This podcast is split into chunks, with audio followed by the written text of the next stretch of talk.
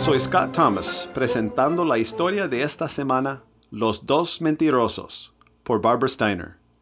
¿Sabes la impactante historia de la Biblia acerca de un esposo y esposa mentirosos?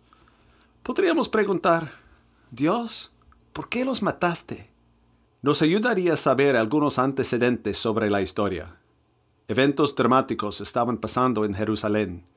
Había pasado la crucifixión y resurrección de Jesús. Mucha gente en Jerusalén creyó que Jesús era Dios.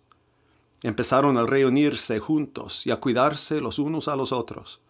Muchos pensaban, no debería existir pobreza entre nosotros mientras algunos de nosotros tenemos suficiente comida, ropa y dinero. Así que ellos compartieron lo que les pertenecía. Su ofrenda era voluntaria. Ningún dictador o regla les obligaba a ofrendar. Un sujeto, Bernabé, vendió unas tierras que poseía y después trajo el dinero a los líderes de los nuevos creyentes. Él dijo, Quiero que tomen este dinero y lo usen para ayudar a la gente. Entonces, una pareja, Ananías y Zafira, quienes solían llamarse creyentes, vendieron parte de su propiedad.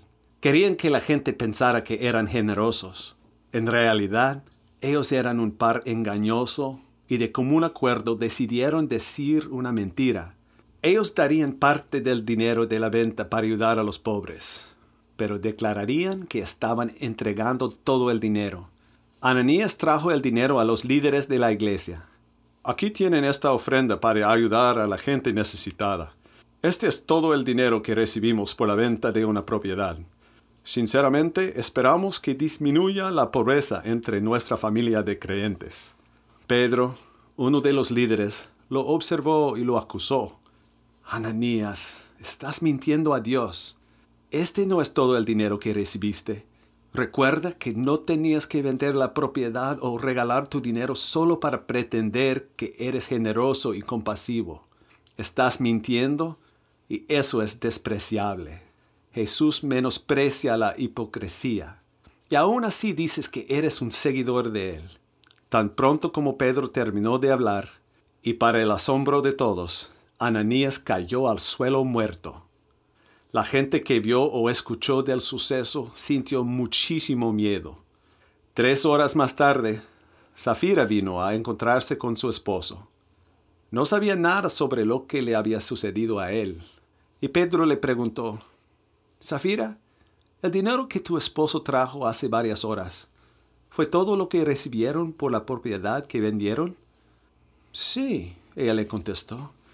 Ese fue el precio de la tierra. Mi esposo y yo fuimos inspirados por el regalo que Bernabé dio para los pobres.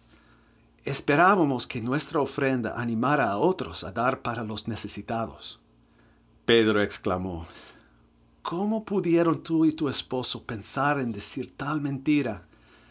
De hecho, estaban tramando tentar a Dios. Afuera de la puerta de este cuarto hay jóvenes que acaban de enterrar a tu esposo.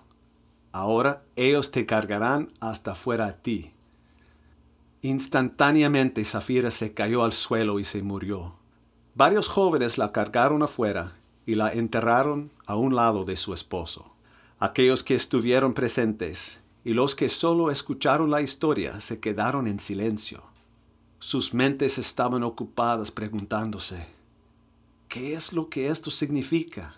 ¿Acaso necesitaban vivir aterrados por Dios? Eso no concordaba con lo que sabían acerca de Él. Se dieron cuenta más que nunca de que Dios odia las consecuencias del engaño y que Dios está dispuesto a tomar serias medidas al respecto. La ofrenda debe darse de corazón y con buena actitud. Soy Scott Thomas y aprecio los retos de esta historia bíblica.